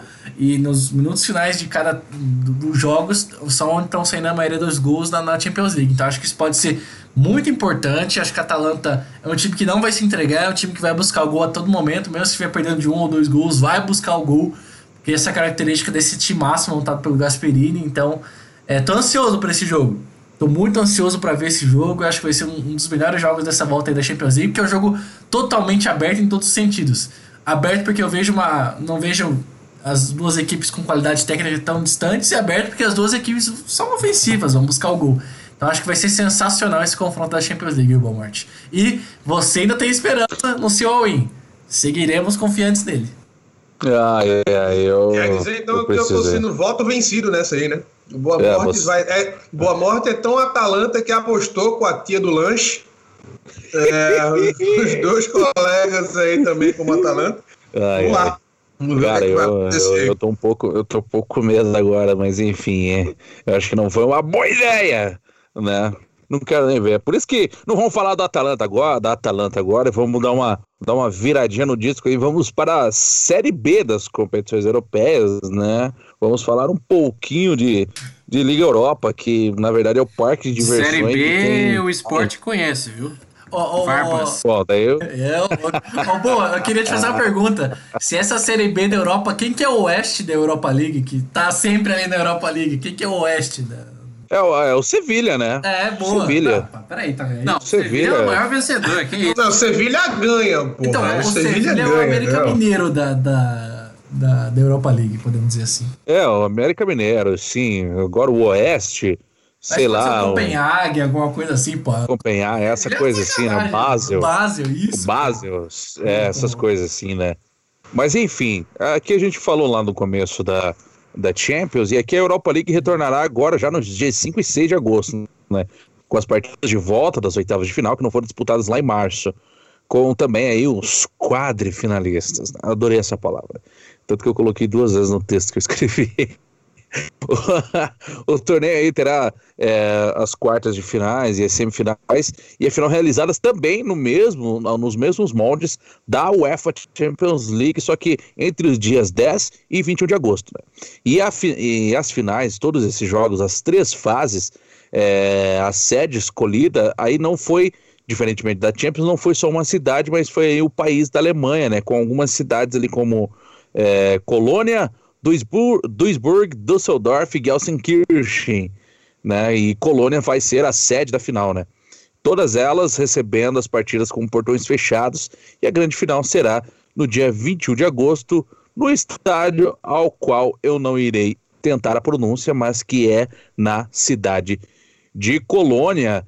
E aí, né, meus amigos, nós temos aí algumas partidas que a gente gostaria de falar e dar o destaque, sobretudo que é Roma e Sevilha, né? O que, que vocês têm para falar desse jogo? Vocês querem comentar sobre algum desse jogo? Mas a gente, né, tem aí já, que é a já, principal partida dessa chave. É, eu também, eu também acho, mas já que você já, já tocou direto nessa partida, é importante lembrar que Sevilha e Roma e Inter e Getafe não tiveram nem os primeiros jogos, justamente porque a pandemia já estava afetando muito a, a a Itália e principalmente depois a Espanha. Então esses primeiros jogos já nem aconteceram dessas, desses confrontos. Então são... é perfeito, perfeito. Isso, é, das oitavas de final. Esses dois jogos das oitavas de final vão ser decididos em uma partida só. É, Sevilha e Roma jogam no dia 6 e no dia 5 Inter e Getafe. Acho que Sevilha e Roma vai ser um jogaço. Acho que é o principal jogo pra gente ficar de olho aí. É o troféu Monk, né? É o troféu Monte, aliás. Ah, por quê? Porque ele já foi diretor tanto do Sevilha ah, e agora tá, voltou para Roma, né? Ah, e depois voltou para o Sevilha novamente. Tem um trânsito entre essas duas cidades. Duas cidades, aliás, belíssimas, né? Eu não conheço, mas quem já foi fala muito bem. São duas cidades belíssimas. Foi só para Milão, né, na Itália? Não, na Itália não fui ainda. É. Iria. Ah, ah é verdade. Infelizmente não pude conhecer porque, né, já fala mais uma vez, o Partido Comunista Chinês, né, tocou o Big Fone aqui na nossa casa e eu tive que seguir as regras do PCC. Passando rápido. Tocar o Big aliás... Fone, cara, puta merda, velho. Puta merda, velho. Rapidamente pelos confrontos, é, eu não vou nem detalhar, mas eu acredito que tem três forças aí que devem se não fazer a final, aliás, as três não podem, né? Mas duas dessas três fazerem a final. Mas eu eu Vocês estão on fire hoje, meu Deus. Eu botaria todas as minhas fichas, eu apostaria lanches com Orlando aqui, que tem um, um, é um carro aqui do lado, um, um, trailer. um trailer aqui do lado de lanches. Todas as minhas fichas que o título ficará entre Sevilha Manchester United ou Inter de Milão. Eu acredito que seria uma zebra gigantesca se não ficasse com nenhuma dessas três equipes. É, e é muito interessante porque tem boas equipes aí que praticam é, um futebol diferente cada uma, né? A gente tem o Wolverhampton aí que tem boa chance de chegar adiante, tem um futebol, é, um esquema tático diferente, gosta de usar muito os lados do campo. O Manchester United veio muito bem na pausa. A Inter de Milão melhorou o seu rendimento, é, tem uma equipe qualificada, tem o Sevilha que é o rei da Série B das competições europeias. América Mineiro, coelhão é, aí. Pois é. E aí tem, tem outras equipes aí que podem, né, quiçá surpreender para chegar numa semifinal ou até mesmo na decisão, como o Basel, que teve um, um final de temporada interessante aí com o Arthur Cabral fazendo seus golzinhos lá na Suíça. Brasil, Zil, Zil. E o Olympiacos, né, é uma equipe que passeou no, no campeonato grego depois de dois anos sem conquistar o título. Faz o confronto aí dos portugueses, dos ingleses mais portugueses, dos portugueses mais ingleses, que é a equipe do Wolverhampton. É, confronto aberto, é um, primeiro jogo. confronto bem aberto. E aí tem equipes que, que são clássicas, mas que não devem chegar muito adiante, né? Como a equipe do Copenhagen, é, o próprio Rangers voltando às competições europeias no comando do Steven Gerrard Mas seria realmente uma zebra muito grande se esse título não ficasse entre Manchester United, é, Inter de Milão e Sevilha. E eu não vou cravar agora, vou deixar entre esses três, vocês se virem aí. É, Vitão, corroborando até que você diz em relação a isso, foram três equipes que fizeram. Aí eu acho que até a Inter de Milão tinha, é, tinha uma expectativa maior, um pouco na Itália, mas de fato foram três equipes que, dentro dos seus campeonatos, das suas ligas nacionais, fizeram boas campanhas, né? Então acho que faz sentido, né? É, não só pelo histórico, mas também pela temporada que essas equipes desempenharam nas suas ligas é, nacionais, né? João, pode, pode então, largar é... o aço. É, vamos lá. O, o, o Victor falou sobre o Rangers. Tem uma missão ingrata, né? 3x1 tomou em casa na ida contra o Leverkusen. O Leverkusen, inclusive, foi um time que decepcionou, me decepcionou no Campeonato Alemão, porque voltou muito bem e de repente morreu, assim. É, eu não citei por causa disso, porque é muito Exato. irregular. E é uma equipe que pode nesse primeiro. Pode fazer 5 a 0 e aí chega nas quartas de final, pega o Basel, toma 3 e não sabe o que fazer. Essa, inclusive, é a característica Vai, do Peter Boss, é. por isso que ele saiu do Borussia É, pegaria o, a Inter tá? É. Só, pra, só pra confirmar. É, mas enfim, é, eu acho que é um time que me decepcionou muito, é o time que esperava mais né, nessa retomada do campeonato alemão. Wolfsburg perdeu fora de casa pro Shakhtar, vai jogar em casa agora, 2 a 1 primeiro jogo, tá aberto também. E esse, esse, esses dois aí pegam o vencedor de Basel e Frankfurt, Basel venceu o primeiro jogo 3 a 0 tá com a vaga encaminhada. É, subindo agora nos outros confrontos, Sevilla e Roma pegam o vencedor de Olympiacos e Wolverhampton. Eu quero ver o Wolverhampton nesse mata-mata aí da, da, da, Europa League, né, nessas quartas de final. Eu acho que é um time muito bacana de ver jogar, apesar de ter sido um pouco irregular na volta aí do campeonato inglês. É um time que eu gostaria de ver. É, o confronto está mais resolvido é Lask Linz e Manchester United, 5 a 0 pro, pro Manchester no primeiro jogo fora de casa, então acho que isso aí tá tranquilo. E aí o Istambul, que foi campeão, foi campeão do Campeonato Turco, inclusive, é, venceu o Copenhague fora de casa por 1x0 e tá com a vaga encaminhada aí é, para o segundo jogo. Inclusive, deixa eu aproveitar que você citou o Istambul, o nosso, o nosso não querido, né, nosso procurado pela justiça, Robson, Robinho, Verdade. ele que foi reserva, né? Robson, Robinho. Maior entregador de, de Gatorade. Né? Entregador de Gatorade. O que, que eles tomam lá na Turquia, hein, Liud? Você que é o nosso historiador, qual é a bebida preferida dos turcos? Suco, suco de tamarindo. Essa é uma boa pergunta. Me é. dá cinco minutos aqui que eu vou pesquisar. Tá, eu vou terminar minha fala, eu quero na minha mesa. Tá, tá bom. Enfim, o. É relatório completo. O, é, é, foi entregador de Gatorade lá. E eu já fico na torcida, né? Porque o Istambul se classificou para a Champions League da próxima temporada. É o tal do Haki, que é um licor derivado de uva e com sabor de anis, semelhante a outras bebidas como o Arak e o Ouzo. É considerada Opa, a bebida nacional conheço, da Turquia hein? e às vezes chamada de leite de leão. Olha, porque quando a adicionada a mistura fica com a cor esbranquiçada. Vai tomar o leitão Opa! aí, então. Opa, olha aí. Então sabemos, né? Vocês, vocês tiveram essa aula, essa enciclopédia aí, o chamada de tudo. Né? Falcão, consultando os universitários para dizer que Robinho entregou muito leitinho de leão. ele vai colocar no lápis, hein? Aqui é tudologia com credibilidade, amigo. Agora, deixa, deixa eu concluir que vem o principal agora. Eu estou na torcida para que o Istambul, Basak Serri, enfrente qualquer equipe italiana na próxima temporada. Porque vocês bem sabem, o Robinho não pode pisar em território italiano, pois será preso. Então já vai ser um desfalque para essa partida isso, se cruzar com o italiano. Isso é, né? Se ele ficar no Istambul também. Tem esse pequeno. É, se tem. nenhum time brasileiro dê na tela de contratá-lo. O Santos pode ser que é, tente, mas não só tem falta dinheiro. dinheiro. É. O Atlético Mineiro. É, também. Mas só para completar meu raciocínio, vamos lá. Manchester United para mim é o fav é, seria o favorita favoritaço, como diria Arnaldo Ribeiro, mas eu acho que o, o, o formato não privilegia favoritaços, né? Então, é, eu acho que por ser um jogo único, inclusive o Manchester vai pegar o vencedor de Istambul e, e Copenhague, acho que provavelmente vai ser Istambul, né? Então, é, apesar do bom futebol que a gente viu aí na, na, retomada, invicto na Premier League, apesar de ter sido derrotado para o Chelsea na FA Cup, é, foi um futebol que me agradou bastante. Bruno Fernandes foi um protagonista, fez o Pogba voltar a jogar bem e conseguiu municiar bem os atacantes do Manchester United, então estou bem otimista mas assim, é, por, por, mais que eu veja a Inter como um time um time que com certeza pode ameaçar, é, até ter um do outro lado da chave, né? Podem fazer a final. Mas me preocupa na Internacional de, de Milão. Eu falei Internacional de Limão, quase. a Inter de Limeira. É, quase. quase tudo, tudo, tudo Inter, né? Mas assim, me preocupa duas coisas. É, primeiro, é um time que não consegue propor tão bem o jogo. E aí a segunda coisa eu já embalo com uma outra. É, são duas coisas que são complementares. É, a primeira é de que a Inter dá. Assim, quando, quando consegue fazer uma vantagem no jogo, ela retrai muito e costuma dar muitas desligadas durante a partida. Eu vou citar aqui de exemplo.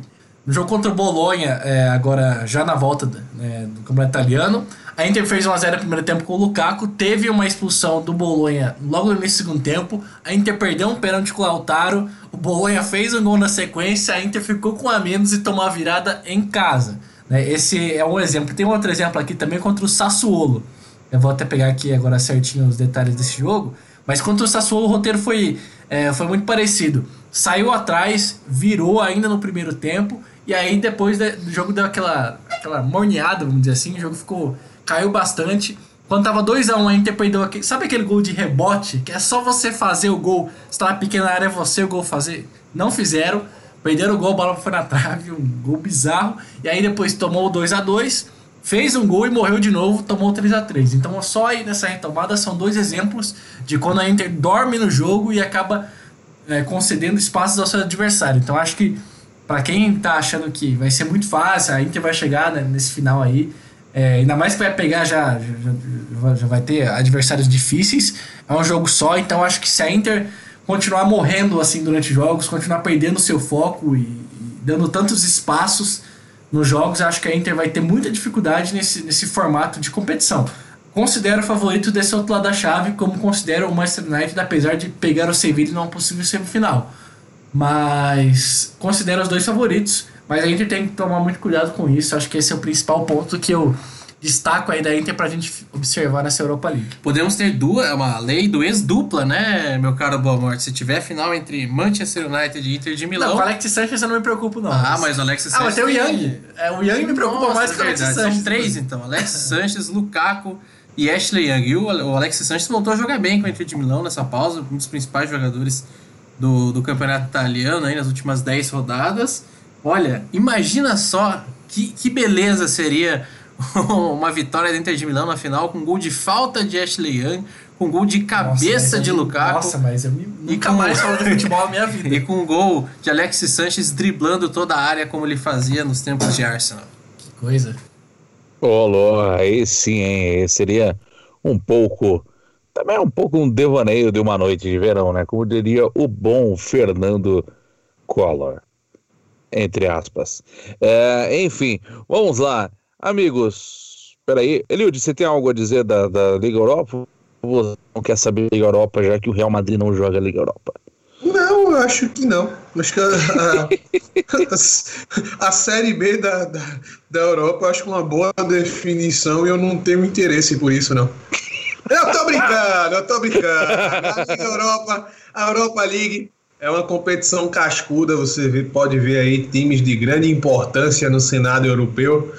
Né? Mas enfim, eu, é, eu acho que, que eu posso fazer um palpite safadinho aqui, um palpite bem safadinho. Eu acho que o Wolverhampton. Não só pode, como deve. Eu acho que o Wolverhampton vai chegar na final, vai emular aquele Fulham ali, que eu não vou lembrar o ano, mas Pipoca vai lembrar aí, o nosso Vitor Pipocado vai lembrar o ano que o Fulham encantou os adeptos do, futebol aí conseguiu chegar na final da Liga Europa, perdendo, salvo engano, para o Atlético de Madrid. Eu não lembro, no vou Middlesbrough, não vou lembrar. Eu não confesso que eu não tenho muito interesse na Liga Europa. Mas um dos finalistas vai ser o Wolverhampton e o outro agora você me pegou. Deixa eu ver aqui. Opa, quem é que tá participando hum. desse negócio aqui? Deixa eu ver aqui. Aqui a gente faz a coisa ao vivo, rapaz. Ah, que é um, nós temos aqui um freestyle Caio Copolese. É, né? é, o, melhor o, o, o Wolverhampton tá, tá, tá do mesmo lado da chave que o Manchester United. E o. É, e é, nas quartas, então, já pega nas quartas Romão Sevilha. E o Victor, qual foi o ano do Fulham? Ah, é, é. Eu, tô, eu tô tentando lembrar aqui de cabeça. Ah, foi 2011. 2011. Foi 2011 é, o, o Fulham fez o gol com o Zamora É, empatou a partida, né? Com o Atlético Zamora. na frente. Eu não lembro quem fez o gol, o primeiro gol do Atlético de Madrid. Eu sei que quem desempatou na prorrogação foi o Forlan, que fez o gol da vitória ali, o primeiro título do Simeone, né? No, no comando do Atlético de Madrid, mostrando o seu lado copeiro. Mas foi muito interessante esse ano, né, Elio, de 2011. A gente teve muitas surpresas. É, exato. Eu lembro aí do Mark Schwarzer, que, salvo engano, era goleiro do Fulham. Um belíssimo goleiro australiano aí, que ajudou o Fulham a chegar Foram, nessa... foram dois gols do Forlan. Foram o gol do no primeiro tempo normal e os. Não, não foi o Zamora, não, foi o Davis. O Desculpa. Davis, ah, então. Aí- Mas agora tava, tava, tava como titular. É, e aí na, na prorrogação. Assim na prorrogação, inclusive, o Forlan fez o segundo gol.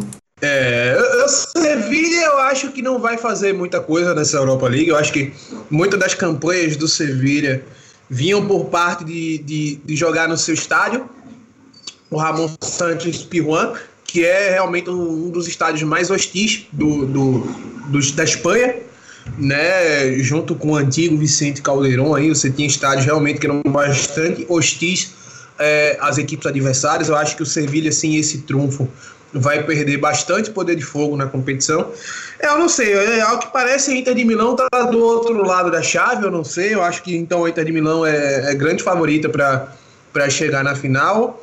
Né? Mas sabendo dessa informação aí, que muito provavelmente o nosso querido Wolfs, o Lobão da Massa, que não é o Wolfsburg, tá? É o Wolverhampton.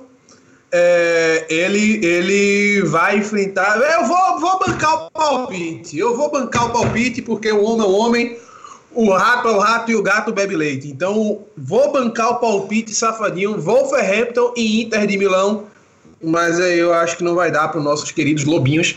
E a Inter de Milão vai se consagrar campeã da Liga Europa. Bom, a Inter precisa passar do Getafe primeiro, né? Que fez um grande campeonato espanhol. né? Mas se Eliud tá bancando. O, Ge o tá Getafe bancado. morreu depois dessa parada. Eu, Não, infelizmente, o Getafe É. morreu, porque é um, um, um, uma equipe é muito aquela- simpática, assaz aprazível de se ver jogando. Mas infelizmente essa parada aí. Contrataram o da- da Daverson, você viu o que aconteceu, né? Deu tudo errado. É. É, pois é. Tem. Então, mas vamos tem lá, vamos lá. Vamos lá, eu quero dizer o seguinte: se Eliud bancou, tá bancado. Então agora, depois de. Aqui não tem diz que me diz, que agora aqui nós vamos para o quadro mais, assim, difícil, mais polêmico, que tem rendido processos e xingamentos no podcast brasileiro e, quiçá, mundial, que é o Você Ouviu Aqui Antes. Você ouviu aqui antes e hoje ele tá safadinho, hoje ele tá sapeca, hoje ele tá complicadinho, hein? Que é, nós vamos falar aqui sobre o caminho a partir dessas aí das oitavas de final, de quem tem que jogar as oitavas de final, quartas de final, semifinais e final da UEFA Champions League. E eu gostaria de começar por ele, por ele, João Vitor Rezende Borba, enquanto Eliud come e engorda 10 quilos só nesse podcast. que beleza, né? Bom, primeiro lembrar o seguinte, né? Eu não posso contrariar meu palpite da Atalanta e o Eliud vai ter que fazer o caminho com o City sendo campeão. O problema é dele, né? Vai ter que. que ele já tinha falado isso aqui antes, a gente vai ter que ser coerente aqui nesse programa. Vamos lá, meu querido Lucas Balmorte. Seguinte. É o Madrid Manchester City, eu acho que vai ser difícil, viu? Mas enfim, vou, vou colocar o City passando aí. Juventus e Lyon. Ai, ai, ai. Lyon. Oh, City e Lyon. Napoli, Barcelona, Napoli. Eu tô com as zebras aqui. Eu tô grudado nas zebras. Napoli passando e aí o Bayern, obviamente. Aí já, já nas quartas de final. Então vamos lá. Agora nas quartas de final. City passa pelo Lyon. Aí o Bayern vai passar do Napoli. Então teremos a semifinal aí City e Bayern. Do outro lado teremos a semifinal Atlético e Atalanta. Ah, aí Bayern passa pelo City. Atlético passa, Bayern e Atlético da Bayern campeão da Champions League. É isso. Pô, é brincadeira, Por velho. Essa é exatamente. Como que eu faço o meu, Ah, meu caminho? Baia, Baia. Isso Então eu quero Meu palpite é o Bayern uma campeão. benção. Baia campeão numa final com o Atlético, é isso? Sim, sim. Tá anotado então. Tá anotado então. Eu vou dar prioridade aqui hoje pro Vitor Carvalho encerrar, mas eu gostaria que o Eliud pudesse bailar nesse momento, ele que é com certeza o líder isolado de palpites dessa casa. Então vamos começar o nosso baile aqui fora do pocket. escapando da Blitz como se não houvesse amanhã, tal qual o nosso querido Russell Wilson. Então vamos lá, eu tô com o meu chaveamento aqui para manter a coerência, infelizmente, Manchester City e Real Madrid vai dar Manchester City. E do outro lado da chave temos Lyon e Juventus, eu acho que vai dar lógica, a Juventus consegue se classificar e seguir adiante. Da outra, da outra perna dessa, dessa chave aí, a gente tem o Napoli e o Barcelona. Essa, essa é a parte que eu vou me divertir. Por quê? Porque ou eu vou colocar o Barcelona sendo eliminado pelo Napoli, que seria uma coisa ridícula, ou eu vou colocar o Barcelona enfiada do Munique, que é o que eu vou colocar. Então, Barcelona e Napoli, o Barcelona segue adiante, né, aos trancos e barrancos. E da outra, é, esse jogo eu acho que nem precisava jogar, para ser honesto, aí, Chelsea Bayern de Munique. Eu acho que ninguém tem dúvida que vai dar Bayern de Munique. Então ficamos aí com as quartas de final. Real Madrid e Juventus, ou oh, perdão, Manchester City e Juventus, que aí eu acho que dá Manchester City. Bayern de Munique Barcelona, eu acho que vai dar Barcelona. Barcelona não, perdão, Bayern de Munique. É, ô, louco, outra lá, ô, é, eu tô, eu tô. É o álcool, é o álcool fazendo efeito aqui, mas vamos lá. é, do, do, outro lado, a gente vai ter o Atlético de Madrid eliminando o Leipzig e o PSG eliminando a Atalanta. E nas semifinais a gente fica com o Manchester City eliminando o Bayern de Munique e o PSG eliminando o Atlético de Madrid. Então teremos uma final aí, de acordo com a minha bola de cristal, entre Manchester City e PSG, para alegria dos Enzos do futebol brasileiro aqui, que torcem pelo PSG desde a época de Raí e que torcem pelo Manchester City desde a época de Wanchop aquele clássico centroavante da Costa Rica, né? Que aí eu acho que vai dar o Manchester City. O Manchester City conquista o seu primeiro título europeu. Bom, obrigado por isso, mas eu espero que você não esteja certo nessa final, porque você estando certo é o choro do meu bolso. Enfim, seguindo, gostaria de terminar com ele, com Vitor Cassiano Carvalho, o filho o Newton José Carvalho. Diga lá, Vitão, qual é o seu, seu caminho da Champions? É, o meu caminho vai de mudar Milton um Neves aqui, né? É. o meu caminho vai mudar um pouquinho do, do João, mas se repetirá para mim a final entre Bayern e Atlético e com o mesmo desfecho de 1974. É quando, o nosso PVC aqui. Quando né? o Bayern de Munique venceu o Atlético de Madrid, foi a primeira final do Atlético de Madrid. Eles empataram o primeiro jogo e aí teve um jogo extra para decidir. E aí o Bayern atropelou, fez 3 a 0 é, e conquistou mais um título europeu. E o Atlético de Madrid né, só foi chegar ali 40 anos depois na, na decisão da UEFA Champions League. Mas vamos lá então. Que inclusive foi no Estádio da Luz também. Né? Exatamente, no Estádio da Luz. Vamos aproveitar aqui para ver. Tem tudo para dar errado então, Patrick. Com certeza. É... Real Madrid e Manchester City. Eu vou eu vou ser ousado e vou botar Real Madrid passando das oh. penalidades máximas. Né, com Nossa! A grande temporada de, de Courtois. Juventus e Lyon. Acredito que a Juventus passe, mas vai ser um jogo muito apertado. Também acho que vai ser decidido numa bola parada. Ou com Cristiano Ronaldo de pênalti, ou Cristiano Ronaldo de falta ou Delite de cabeça, ou Cristiano Ronaldo de cabeça também, né? Ah, Pode fazer de qualquer forma. Poucas possibilidades. e na outra perna, Napoli Barcelona. Napoli passa, Chelsea Bayern nem precisa falar. Pode botar aí. Ah, imagina se o Chelsea passa, vai ser igual o Mirassol aqui. Vamos pegar todos os nossos áudios aqui e vamos fazer uma coletânea. Pode chamar, pode chamar o Check, pode chamar o Drogba Pode chamar Flo, pode o chamar. pode sair do banco, pode Isso, jogar. pode chamar Duff. Real Madrid e Juventus, teremos Robozão versus Florentino Pérez, né? Que vai se tratar de um, de, um, de uma duelo pessoal. Pai e filho. É, exatamente. É. E do outro lado, Bayern de Munique e Napoli. O Bayern passa do Napoli, mas acredito que vai ser um jogo bem complicado, porque o Napoli tá com um ritmo de jogo interessante. E entre Real Madrid e Juventus, Real Madrid passa nos pênaltis também. Real Madrid passa duas vezes nos pênaltis. Inclusive, Cristiano Ronaldo vai perder um pênalti nessa decisão contra o Real Madrid. Será que as casas de aposta estão prevendo toda. Eu queria apostar, entrar nessa aí, só pra. Mas no outro lado da chave eu serei breve. Dá pra ficar É, milionário, hein? Vou seguir É, o meu pô. comentário, né? Atlético de Madrid passando do Leipzig, Atalanta passando do Paris Saint-Germain para tristeza do- das, dos Neymarzettes e das E Neymarzettes dos Enzos. e dos Enzos. E entre Atlético de Madrid e Atalanta, Atlético de Madrid passando pela Atalanta.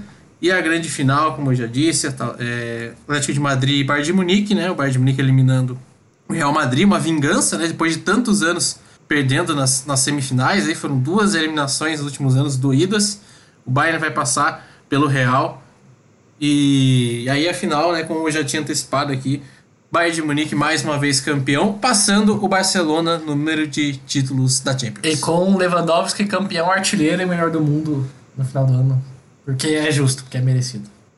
Beleza, agora aqui eu, eu perdi. Eu Agora tava seu. com o chaveamento aqui, mas eu. Se quiser, se como eu quiser, tô se quiser eu te ajudo, bom. pelo. com- Eu estou pelo celular somente, então eu vou pedir para que vocês falem Vamos. o jogo Então e eu, lá, eu dou o meu palpite. Real Madrid City. É, Real Madrid com um gol do, do Vinícius Júnior, porque eu sou o clubista. É, Juventus e Lyon. É a Juventus, né? Eu acho que o Robozão vai deixar o dele, vai cometer o crime. Beleza. É Napoli e Barcelona. Napoli, porque eu tô no meu personagem que odeio Barcelona. Esse, esse aí já tá dentro da, da, do episódio do Real Madrid, já tá incorporado morte. Chelsea e Bayern. Bayern, né? Obviamente. Bayern, porque o, o, o Lampard é o Rogério Senna inglês. Chato pra caramba. Vo- Você e o Lam, então já sabemos que o Lampard também não vai pa- participar do nosso programa, então mais um. Gustavo, Gustavo de Araújo, me perdoe, né? Gustavo de Araújo, mais conhecido como Sorin, mas o Lampard abraço. é chato pra caramba. Vamos lá. Aí tá, então agora as quartas de final. Real Madrid e Juventus.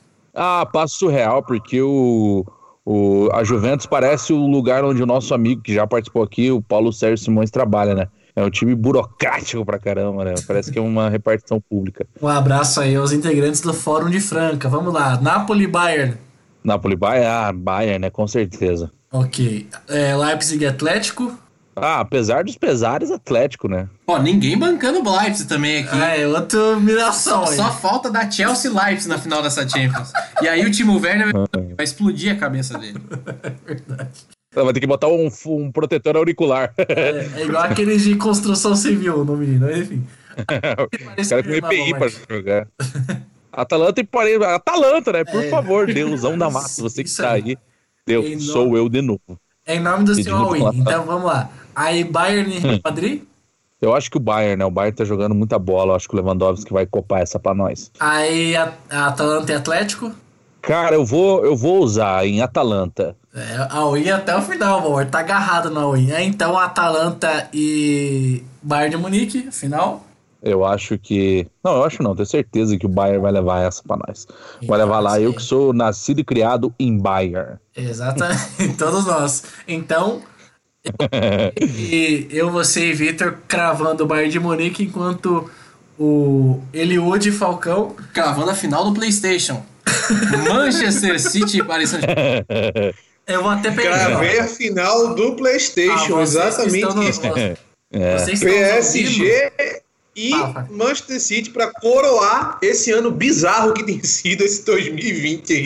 É que o Eliud, é que o Eliud tá sendo muito influenciado pelos alunos aos quais ele dá aula, né? Tipo, É, a exato. faixa etária, né?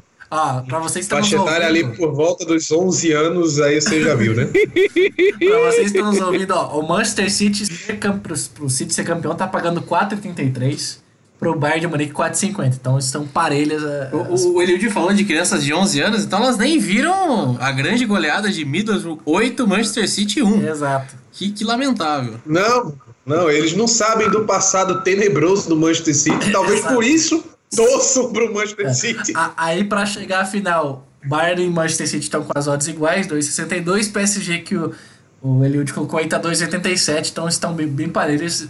Os mercados estão acreditando nesses três times e o quarto time é o Atlético de Madrid. Qual que é o mais improvável fora o Chelsea aí? É o Lyon com 41 pra, pra chegar à final e acho que pra ser campeão é a mesma coisa. É 101. Se você tiver a grana aí, coloca no Lyon aí. Vai pagar 101 reais, tá? É, vai dar bem certo, sim. É, é vai dar certeza. certo. Pode dar certo, sim. Vai ser retorno na certa, pode crer. Com certeza. Amigos, é isso. Gostaria de encerrar aqui o programa, mandando um beijo a todos, mandando um abraço é, póstumo ao nosso querido Rodrigo Rodrigues, né? E também aí ao pessoal que perdeu familiares e entes queridos nessa tragédia do Covid, onde o nosso presidente e a sua base governista tratam como se fosse a minha piada. O meu total desprezo a quem trata como piada e a minha total, as minhas totais orações a quem tem perdido pessoas queridas para o vírus. É, até mais. Até mais, boa morte, até mais os amigos, né? É, encerrar também lamentando o falecimento do nosso querido Rodrigo Rodrigues. Eu acho que, de certa forma, a gente pode dedicar esse programa a ele, né? Um cara que aparentava ser uma pessoa, uma figura realmente muito divertida, uma figura muito carismática. Então a gente tentou fazer esse programa da maneira mais leve, mais descontraída possível, até para homenagear o nosso querido RR, ou como eu gostava de chamar ele, o gordinho do rock, né? Então, que o nosso querido gordinho do rock esteja é, lá junto de Papai do Céu, que esteja cantando as suas, tocando as suas canções aí é, ao lado do Papai do Céu, que esteja animando lá o pessoal lá no céu, porque tem sido um ano muito difícil para nós brasileiros, né? E não custa nada reforçar, fiquem em casa, se cuidem, se cuidem por vocês mesmos, se cuidem pelos aqueles que você ama e vamos em frente que tudo isso vai passar e sendo otimista, né? Um otimismo que não é característico meu, mas vamos sair melhores disso aí. Né? Então, um grande beijo a todos e até a nossa próxima edição. Vitor Carvalho, até a próxima, querido. Até a próxima, boa. É, obrigado a você que nos escutou até aqui. Eu faço das minhas palavras, é, repetindo o que o Liud falou. De certa forma, a gente pode sim dedicar ao Rodrigo Rodrigues esse programa, bem descontraído, falando dessa competição e do futebol, né? Que uma das grandes paixões aí do Rodrigo e que você se cuide, cuide dos seus familiares. E é um momento tão difícil para que vocês tenham noção. Aqui no Brasil a gente já perdeu, né? O João vai, vai lembrar a respeito de um, de um jogo clássico da Champions League de 99 entre Manchester United é. e Bayern de Munique. Afinal foi no Camp Nou e naquele ano a gente teve um público ali próximo dos 100 mil, né, que é a capacidade do estádio lá na Catalunha. Enfim, é como se todas aquelas pessoas que estiveram naquele estádio, naquele dia, final da Champions de 99, nos deixassem de uma hora para outra. É o que está meses, né? acontecendo, isso em cinco meses aqui no Brasil e contando, né, subnotificação, os números é, atrasados, né, que não são nem de agora, é, esses últimos reportes que a gente tem aí. Então, infelizmente, é um momento difícil, a gente tenta trazer um pouco de alegria, um pouco de informação. Um pouco de bravata. Um pouco de bravata, um pouco de tudo aqui, para que você também se sinta em casa. Até mais, boa. Até mais, então. João, grande abraço, amigo. Um abraço, inclusive, reforçando os parabéns que já lhe dei no início do, do, do, programa. Muito bom ter você por mais um ano, ainda mais esse, igual os amigos falaram do Rodrigo, um cara que na, na, na sexta, no sábado ali estava de certa forma, vivendo a sua vida. Estava com sintomas, mas estava vivo, estava lúcido, e em dois dias foi mais que suficiente para que tudo isso acontecesse. Então, acho que serve para a gente dar valor a algumas coisas também. Infelizmente, são, pelos últimos boletins aqui dessa, dessa segunda, no dia que gravamos o podcast, são mais de 94 mil, quase 95 mil pessoas que já perderam a vida. E a gente sabe que essa contagem só vai aumentar, infelizmente. Então a gente fica triste com isso e Esperamos que tudo isso passe rápido. Acho que esse agosto, a gente espera que agosto seja um mês melhor. Eu, particularmente, estou muito feliz por poder voltar a trabalhar nesse mês. Voltaremos jogos no Brasil, então acho que no Brasileirão, no caso, teremos Champions. Então vamos torcer para que esse mês seja melhor e que as coisas vão retomando e vão melhorando. Tomara torcendo para que isso aconteça. Um beijo para você, meu amigo. Feliz aniversário novamente. Amo você, seu negro maravilhoso, seu lindo. Saudades. E um abraço a todos e espalhem nossa palavra, como sempre. Isso aí. É, lembrando lá, nos ouçam e nos sigam no Spotify, no Deezer, no Apple Podcasts e no Google Podcasts. É, um abraço e um beijo a todos os nossos ouvintes e seguidores, a nossa querida mesa e a todos. Na próxima vez eu prometo que vão ter, teremos previsões do horóscopo. Até mais, um abraço e até o 12 episódio da primeira temporada do Sem Filtro. Até mais.